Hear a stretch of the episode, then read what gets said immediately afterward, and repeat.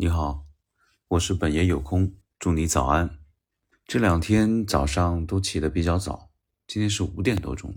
我一直都有一些测量自己睡眠的习惯。原来在北京的家的时候呢，买了一个垫在床底下的一个这个睡眠监测的这种呃睡眠监测带，可以监测你的呼吸频率啊等等这些。后来呢，买了很多的 apps。来监测，比如说 Auto Sleep，还有心脏跳动的数据已经积累了好几年。第二天呢，我就会习惯打开来看一下自己前一天的这个深度睡眠是多少啊，是不是有一个差异，叫做差异性变异性心率啊这些指标。现在注意到苹果升级之后呢。它的这个阶段睡眠其实是比这个第三方软件还要更精准的，这点让我觉得还是挺惊讶意外的。那么最近因为就睡得不太好嘛，所以起来的时候就有点不太想去看那个睡眠的指标，就好像有被打分似的。被打分打得高的时候就能放过自己，打分打得低的时候就不开心。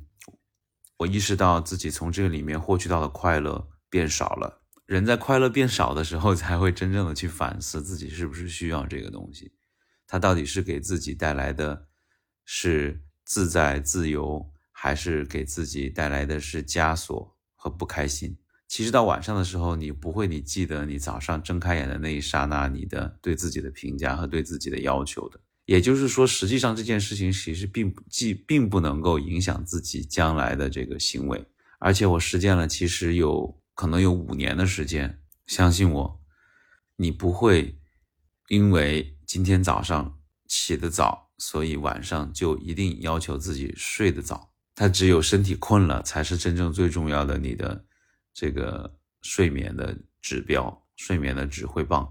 所以很有趣，我就不再去看那个指标，不太愿意去看那个指标了。如果困，那他在白天的时候，比如说中午的时候。我就会自然去睡一下，如果不困，那就不困了。实际上，我也听过高僧大德的开示，就是说，我们其实每天需要睡眠并不是那么多。我们很多的焦虑其实来自于这种平均化的焦虑，就是人家睡那么多，或者人类平均睡眠是，比如说七小时、八小时，我也必须要睡到那么多，我才能够清醒，我才能够精力充沛。但实际上，人的状态是非常动态的。丰富多变的，最核心的问题还是自己的焦虑，自己对自己的不满意，这才是我们需要去对峙的东西，这也才是我们能够力所能及去对峙这一生能够做到的事情。好吧，就是因为睡眠的这件事情和大家说了这么多，我想每个人 都免不了吧，对自己睡眠进行一个评价。为什么这个时代失眠的人这么多？就是因为他们对自己的睡眠评价并不好。呃，所以我希望。